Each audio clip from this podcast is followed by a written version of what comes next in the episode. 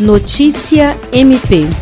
O Ministério Público do Estado do Acre entregou nesta terça-feira, 9 de fevereiro, mais de 10 toneladas em donativos para as famílias atingidas pela enchente em Rio Branco. Em apenas três dias, a instituição recebeu doações de membros e servidores, além da loja Gloss e da sociedade.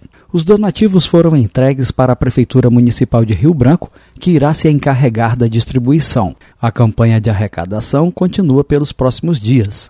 A entrega foi feita pelo promotor de justiça Marco Aurélio Ribeiro, em nome da Procuradora-Geral de Justiça, Cátia Rejane de Araújo Rodrigues, que se encontra em agenda do Ministério Público Brasileiro em Brasília, Distrito Federal. Representando a Prefeitura Municipal de Rio Branco, receberam os donativos a prefeita em exercício, Marfisa Galvão, e o chefe da Casa Civil, Arthur Neto. Marco Aurélio Ribeiro destacou que a instituição, através de sua procuradora-geral, já colocou à disposição o grupo para atuação em meio a desastres naturais para poder ajudar a população e o poder público nesse momento em que, além das enchentes, o rio Acre corre risco de transbordar. Jean Oliveira, para a Agência de Notícias do Ministério Público do Estado do Acre.